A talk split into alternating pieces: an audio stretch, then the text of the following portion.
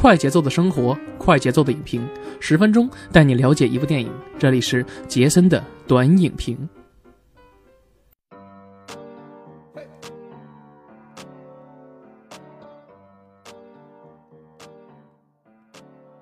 哎呀，不错，大家好，欢迎大家收听我们的杰森的观影报告，我是杰森啊。那么又到了周六了，这周呢，想跟大家讲讲什么呢？最近啊，我觉得有点闹片荒了。作为一个港产电影啊，香港电影的粉丝啊，于是呢，我从网上找了找一些资源的电影啊，哎，正巧让我找到了一部在今年六月十五号刚刚上映过，没有多长时间啊，也就两三个月吧，是吧？上了一个电影啊，邱礼涛导演的《泄密者》。其实说起邱礼涛导演啊，我觉得真的是一个非常高产的一个电影导演。你看，从去年的没有在内地上映的电影，像《失眠》呀，还有这个原谅他，呃，七十七次是吧？还是还是几次？我忘了啊，不好意思啊。这些电影都上映了。那我记得好像我印象最深刻的。就是在去年十月份左右，在这个电影院看的这个内地电影院看的啊，这个常在你左右，古天乐，呃，他们演的啊，呃，古天乐还有这个张智霖还有佘诗曼他们演的，基本都是这个阴阳路的原班人马演的这个常在你左右啊。那么正巧呢，十月份之后呢，又到了二零一八年的六月份，那么六月份呢，上映了一部电影叫《泄密者》啊，但是比较可惜的是啊，这个片子呢。呃，六月十五号上映，然后累计上映了一个月之后呢，票房只有非常惨淡的七千多万啊，基本上呢，内地票房收入呢不是特别乐观。其实这个片子主要讲的什么呢？呃，讲的是一个关于记者的故事。啊，呃，大家都知道，其实邱礼涛导演他不但能够拍一些这个鬼怪的一些故事啊，这个鬼就是一些恐怖片啊，像香港的一些这个鬼片以外，他呢还经常拍一些什么呢？三级片，或者是拍一些这种呃关注于时事的片子啊。其实我觉得邱礼涛导演这点做的非常好，因为我觉得有些时候看一些那种社会类型的犯罪片呀，韩国电影拍的是比较好的，但是呢，我觉得如果在中国挑选一位导演，如果拍这些。类型的话，我觉得邱礼涛导演绝对是一位非常大胆的一个导演啊。那么之前他也拍过了一些像《买凶杀人》啊这些这这些片子啊。OK，那么好，我们今天呢主要跟大家介绍的是这部《泄密者》。首先呢，我们先介绍一下这部电影的演出阵容啊。其实主要卡司呢都是以他的老搭档了，有吴镇宇，呃，有张智霖、佘诗曼。还有呢，一些香港电影的一些老戏骨吧，或者一些大家可以经常看香港电影里边的一些非常经典的一些人物，比如说像肥猫郑则仕啊，还有这个刘浩龙、李灿森、魏诗雅等等等等啊，基本上呃里边呢都是属于现在香港电影啊呃非常当打的人物。为什么这么说呢？其实呃之前我们也在节目里讲过，其实现在大家看香港电影看的是什么呢？就是看着香港电影的一些老人。比如说像吴镇宇啊、张智霖呀，或者是这个梁家辉、张家辉啊这些演员，其实年龄都非常大了。你像吴镇宇是六零后，是吧？六一年的，今年也五十多岁了。我们看一看张智霖啊，张智霖是七一年的，那么两人差了十岁，那张智霖今年呢也四十多了，快五十人了。其实。呃，有很多朋友就说会有这样一种担忧，说这个香港电影啊，现在这个演员这个档啊，年龄非常这个断层，青黄不接啊。基本上你会看到香港的一些大的导演啊，就比如说像这个我们刚才说的这个邱礼涛导演，或者一些其他导演，他们一些拍一些片子的时候，经常会找一些像这种之前比较出名的这种演员。你像到现在这个我们看到这个大师兄啊，呃，还有这个像罗仲谦是吧？呃，这个。你看，像李治廷这些人啊，基本上就是，呃，很少能够在这个香港的这些主流的商业大片里担当这个主角，基本上都是配角。即使有主角的话，也不是特别特别的好。你像看，陈伟霆最近呢，你看他呢，现在就剑走偏锋，基本上很少出演香港的电视剧啊，或者是这个电影啊，基本都是北上。去拍一些电视剧、仙侠题材电视剧啊，有也有人说是捞金也好，还是为了个人发展也好，所以你会发现啊，就是近些年这个内地的票房火了之后呢，其实香港电影啊就比较示威了，也比较萎靡啊，而且香港电影人呢纷纷北上去赚钱，难得说有还会坚持在这个香港本土拍正宗港片的电影人，真的是越来越少。那么其实我觉得邱礼涛就是这么一位典型的例子啊。我们刚才也说过了，邱礼涛去年上映了很多部电影啊，就比如说像这个《常在你左右》啊，是吧？还有这个《拆弹专家》，这些电影其实都是在内地还有香港普遍都上映的。那么原谅他七十七次，其实在内地和香港都上映。其实我觉得一个好的导演来讲啊，他能够。在一部电影或者是在商业的这个范畴里去平衡，到底是要这个电影是更加自己个人风格一点，还是更加商业化一点？我觉得其实很多导演其实做的很好，其实邱礼涛导演就是一个呃很好的一个例子。你看他去年拍了很多电影，比如说像《拆弹专家》呀，《原谅他七十七次》，还有《常在你左右》啊，这些片子普遍其实评分都是在六七分左右。是吧？呃，但是啊，他拍的这些片子里面，其实很多元素都是照顾内地市场的，因为现在大家都知道，全球票房最大的就是在中国，那中国最大就是在内地，所以说呢，要照顾内地的票房呢，首先要保证的什么呢？就是要它的尺度方面啊，以及这个电影因素方面啊，需要满足这个内地电影市场过审的这个尺度，所以。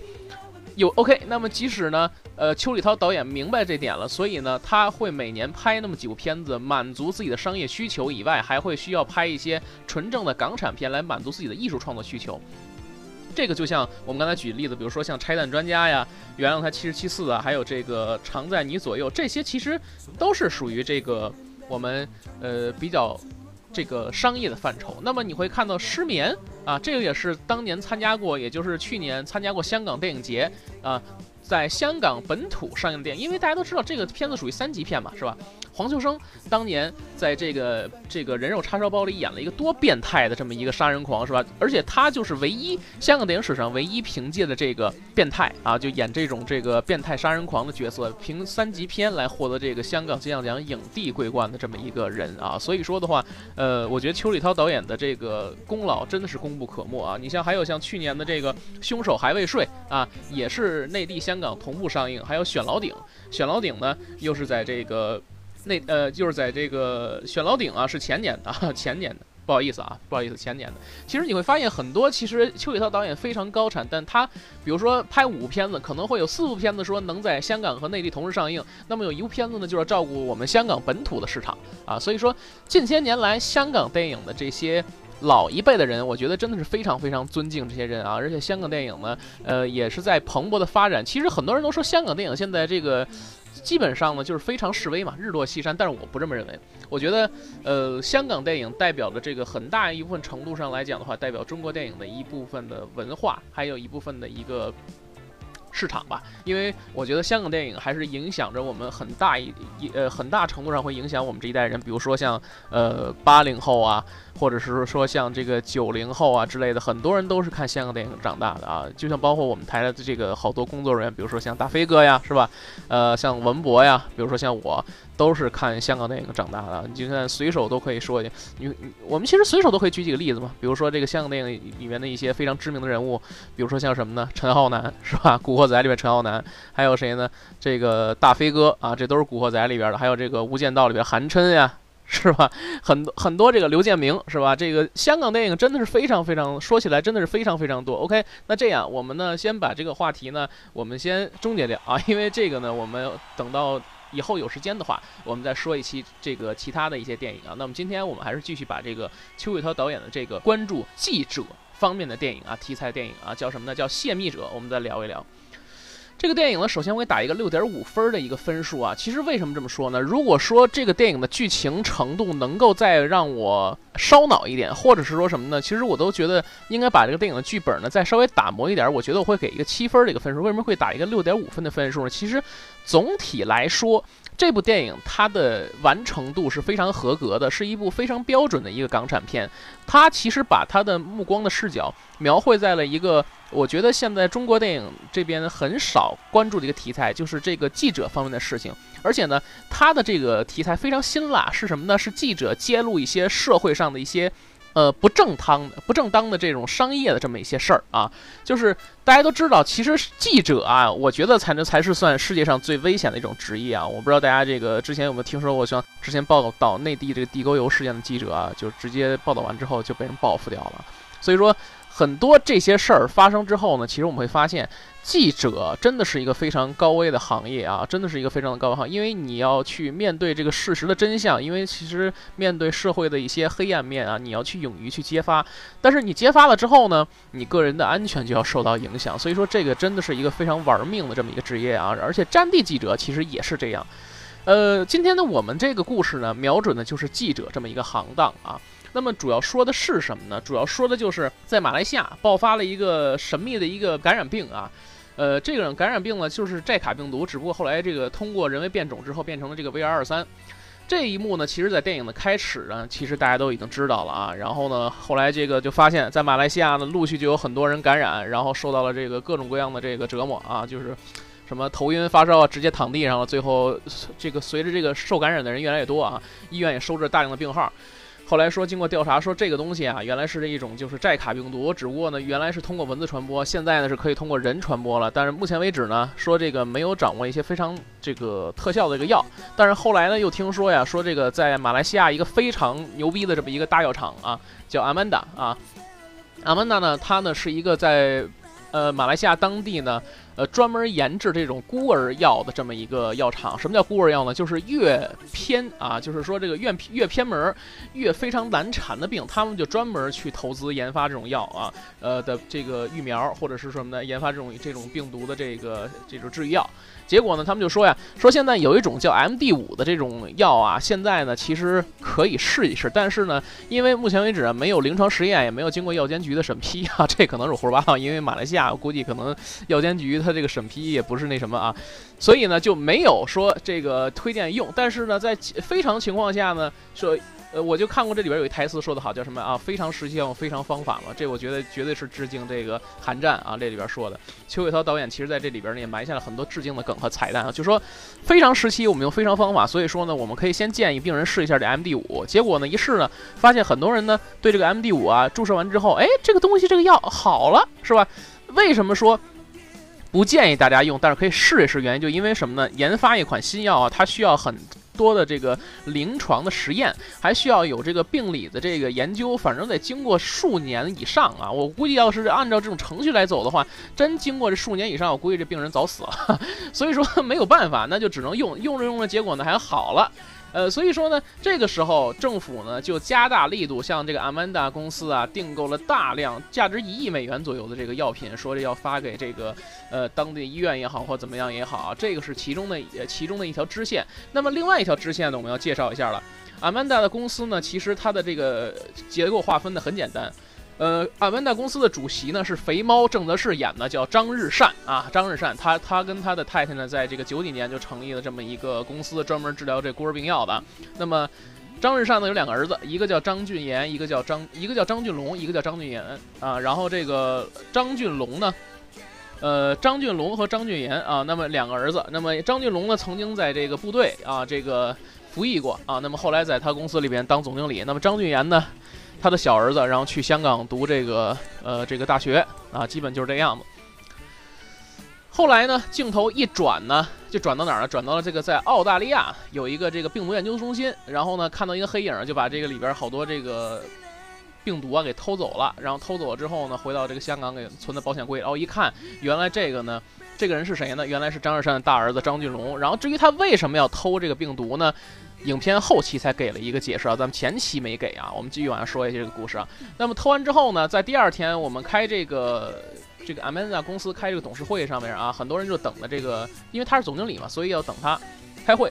结果呢，等了半天没人来。后来这个张日善呢就说那派人去叫他吧。结果在办公室就发现他的大儿子张俊龙自杀身亡了，就上吊了。当时给出结论是自杀，但后来呢，经过法医鉴定说呀，呃，他呢其实不是自杀。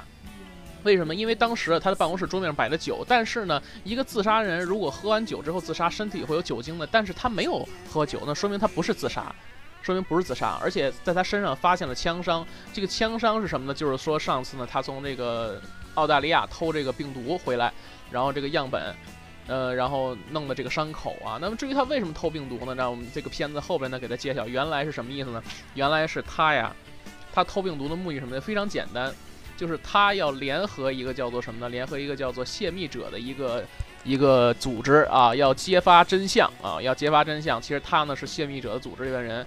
这里边呢不得不提另外一条线啊，另外一条线，因为其实这个片子里面它的支线很乱很杂，就有很多啊，基本上，呃，另一方呢是记者方，也就是我们的重点啊。然后李灿森饰演的这个宋丹文。啊，他呢是报道这个记者，报道这个各大事件的记者啊。那么另外呢，他的这个大学同学啊，佘诗曼饰演的阮佳兰，呃，一个是香港记者，一个是马来西亚记者，反正两边人两头都跑嘛，哪有事儿去哪儿。呃，结果发现这个寨卡病毒之后呢，两个人就在一次这个大会上就相见了。结果呢，这个就相约啊，说这个有空啊，一定要让这个宋丹文啊，然后呢去趟这个香港或者马来西亚，去趟香港，两个人这么一聚啊。但是呢，在某天晚上呢，宋丹文呢突然之间呢收到了一条消息，就说呀，有一个东西可能是啊需要需要跟人交易一下。结果呢，在他背包出去的过程中，然后就被人遇害了，然后正好呢。他的尸体就发现在他们家这个楼下了。后来，这个张智霖饰演的这个警探呀，赶到现场就发现说这个事儿有蹊跷不对劲儿。在经过了一系列的调查之后呢，就发现宋丹文的死啊，还有跟这个 呃张俊龙之间的死有着密切的联系。因为两个人的死其实都是被人伪装成自杀，但实际上不是自杀啊，不是自杀。张俊龙死了之后啊，他的老婆，也就是周秀娜饰演的这个角色啊，就拿着这个一块硬盘，也不知道干嘛，里边可能是存着种子还是什么的，这个咱也不太清楚啊。一开始看的时候，呃，飞去了香港，去香港找了一个神秘人。这个神秘人是谁呢？反正是一个戴着白色头发啊，白色头套，然后戴着墨镜的这么一人。结果他刚到香港，啊，刚到香港，没想到呢就被一帮神秘人给追杀，然后一路东躲西藏的，然后到一个酒店里边。结果呢，还是被一个女杀手给暗算了啊！被一个女杀手给暗算。这个时候呢，被暗算之后，香港警方啊就坐不住了，因为这个在香港出了这么大事儿嘛，是吧？呃，马来西亚警方同时呢也派出了这个人呢去协助调查，也就是这个张智霖饰演的警察嘛，因为看到这个周秀娜都跑到这个从马来西亚跑到这个香港了嘛，于是就派了这个张智霖去香港这个一块儿去查案嘛。两人在查案的过程中就发现啊，这个事儿有点不太对劲啊。首先，呃，找不着他儿子，找不到在香港上学的张俊言啊，这是第一。第二呢，就是呃，他的儿媳妇儿啊，也就是张俊龙的媳妇儿，刚到香港就遭受了这个不测，所以说这事儿更加扑朔迷离了。而且呢，在这个时候突然呢，有一个 U 盘啊，就放到了这个张俊龙啊，不是啊，这个抱歉啊，有一个 U 盘呢，突然间就放到了这个。张智霖还有这个当地香港警察吴振宇的这个旁边啊，那么这个后来一看呢，这个 U 盘里边放着什么内容啊？是各种老哎，不是不是各种老师啊，是什么呢？就里边呢有一个叫做泄密者的这么一个组织啊，戴着一个真理之口的面具。大家其实都知道，呃，这个意大利的真理之口是非常出名的。为什么？因为只要把手放在这里边，如果你说谎话的话，你的手呢就会被咔嚓就咬掉了。所以说，其实电影里面有很多很多的镜头都暗示啊，其实这里边。呃，都暗示到最后的结局，所以说我说了一下，就前面就跟大家说了，这个电影其实如果经常看港产片的这个朋友们，其实都知道，这是一部你看得到开头十分钟，你就会猜到结尾的这么一个故事啊。那我们继续把故事说下去啊。说了说呀，呃，马来西亚这边的话，这个张日善啊，其实呢不是什么一个好玩意儿啊，反正他呢就是这个。呃，为富不仁吧，那意思就是说，所以呢，我们需要呢让大家揭穿他啊。我们让你呢，首先你给我准备一亿美元的赎金啊，你的儿子呢在我手里。然后其次呢，我要让你再准备一亿美元的东西啊，什么呢？一亿美元的这个 M D 五的药免费发放给这个穷人，或者是免免费发放给大家。然后第三呢，就是要把这个 M D 五的配方公布出去啊。然后一开始呢，这个张日善呀还装一装好人，到后来呢。索性就不装了啊！索性就不装了。为什么？其实到最后的时候，我们看到这个事情真相揭发的时候就非常简单了。原来一切一切的最最后的这个幕后黑手，就包括说这个杀害他儿子张俊龙啊，或者是他儿媳妇到香港就被这个阻击了呀，是吧？到接下来的这个澳大利亚实验室被炸了，其实都是谁呢？都是张日善指使干的啊！都是张日善指使干的。那么正好呢，最后在马来西亚的这个过程中啊。他的小儿子张俊言联合这个香港警方吴振宇，把这个张日善劫到了一个工厂里边，说这是你发家的这个地方啊，给大家来了一个全球的一个直播，就直播他这个罪行啊。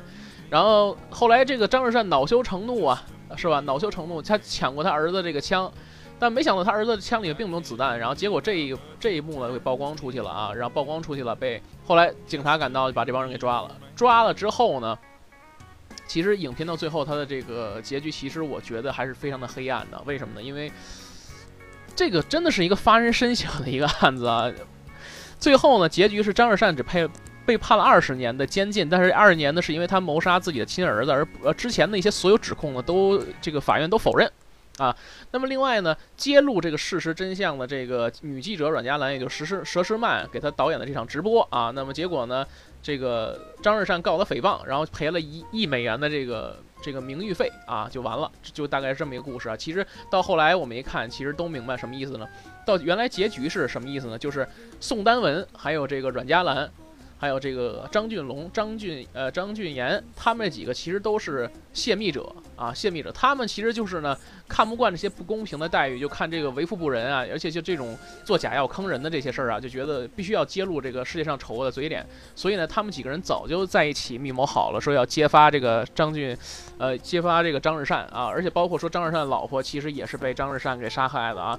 其实这个呢，在电影里啊也没有一个明显的证据，只是这个。大家的推测啊，只是大家推测，但是我觉得我宁愿要相信说什么呢？宁愿相信他们是这一点啊。而且其实我觉得导演拍的这个片子巧妙地点就在在哪儿呢？就是这个片子的故事发生地啊，并没有在香港，也就是说，它这个寨卡病毒虽然说传到香港了，但实际上它的源头是哪儿？马来西亚。如果说这个片子如果在中国内地或者在香港的话，我觉得可能就不会再过审了。为什么？因为我们内地还有香港。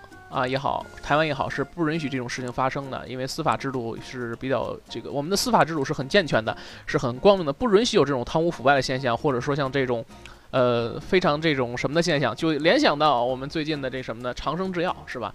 这个 OK 哦，我们就不多说了，反正防就为了防止封台嘛，是吧？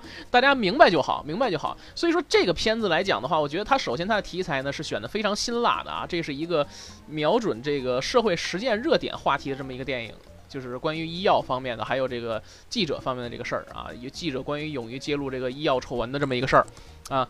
如果说这个片子，哈哈，如果在往后推那么一个月上映，我觉得那真的是可以引起这样一个话题，这绝对是一部神作。但是我觉得一前面来讲的话，因为这个片子其实最薄弱的点就在哪儿，就在于说它是一部能让你看到前面十分钟就能猜到结尾的这么一个故事。我觉得可能唯一一点呢，就是邱礼涛导演如果在后面有一些二层的反转，或者是一些第三层的反转也好，哪怕说你加一点点的反转就好。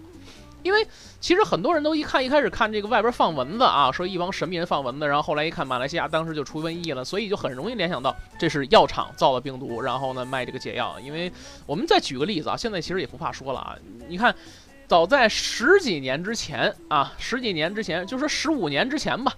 中国内地的这个计算机那时候还属于很多属于单机状态，因为网络并不发达嘛，互联网并不发达，而且呢有家用计算机的人也很少。十五年之前我说的是啊，大家注意啊，别喷，我说的是十五年之前啊，或者说这个二十年之前，咱往后推二十年之前。那么那会儿呢，在国内啊有三家非常著名的啊杀毒软件企业，一个是瑞星，我我我至今还在用的瑞星啊，金山、江民啊，后来在两千年左右。出了一个三六零，闹了一场革命，说什么呢？说这个我们这杀毒软件呀需要免费啊，因为用户呢推向免费制度。杀毒软件本来就是一个服务社会的一个东西嘛，所以我们要免费啊。有了三六零这个价格屠夫和搅屎棍一来呢。其实三六零啊，现在其实有点像后来小米就很像三六零啊，它就是属于价格屠夫嘛。自从有了三六零做这个杀毒软件之后，你就看你就会发现啊，很多很多的杀毒软件都开始免费的，甚至现在基本上在网上就消失秘消失秘籍了，消失秘籍。你会发现到现在电脑很少会中病毒，为什么呢？大家仔细琢磨琢磨，我就不说了啊，我就不说了，为什么？为什么当时很多杀毒软件标榜的说，我通过了多少多少项病毒的测试，或者说通过哪个实验室的病毒测试能查杀最新的病毒，这个那个之类的。当时每天新出的病毒，我跟你讲，肯定得数以万计的出，这是为什么？大家仔细想一想，我就不说了啊，我就不说，大家可以自己想就明白，为什么到后来三六零出了这个免费杀毒软件之后，而且到现在互联网发飞速发展的这后二十年，到二零一八年的时候，我们现在再看一看，现在我们电脑里中病毒的几率还有多少？我们现在很多人其实说实在的，都电脑里面都不会装一些杀毒软件，对吧？现在都有，都是用 Windows 自带的一些杀毒软件来去屏蔽。现在很少，原因是为什么？大家自己想一想。其实这个故事就跟今年电影里讲的这个寨卡病毒 VR 二三里边的这个 MD 五这个药，其实是异曲同工之妙，对吧？所以说。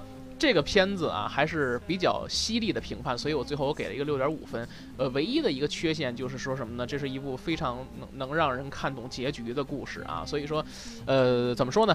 邱礼涛导演啊是一个非常辛辣的一个导演，他有自己很浓重的一些这个个人的一些想法，我觉得这种想法很好。呃，关键是他敢拍啊，很很敢拍。其实我倒宁愿这部这部电影啊。别在内地上映，因为我更喜欢看到一些更纯正的香港电影。为什么想看更纯正的香港电影呢？你懂的。OK，好，那么本期呢就是咱们今天所要讲的全部内容。如果大家想收听更精彩、更多的这个电影资讯，或者是这个娱乐评论的话，同时大家还可以关注我们的麻呢电台，在各大这个音频平台搜索麻呢电台就可以找到我啊。那么现在我跟大家说一下，我们现在这个杰森的短影评和杰森的观影报告呢，现在同时在我们的干嘛电台的干嘛日课每周六的这个档期啊，还有这个在麻呢电台里面两个平台同步收。听，所以说大家呢都可以去关注一下我，给我关注一下，是吧？点一下订阅量，然后转发点赞。OK，好了，那么本期节目就这样，我们下一节目再见，拜拜。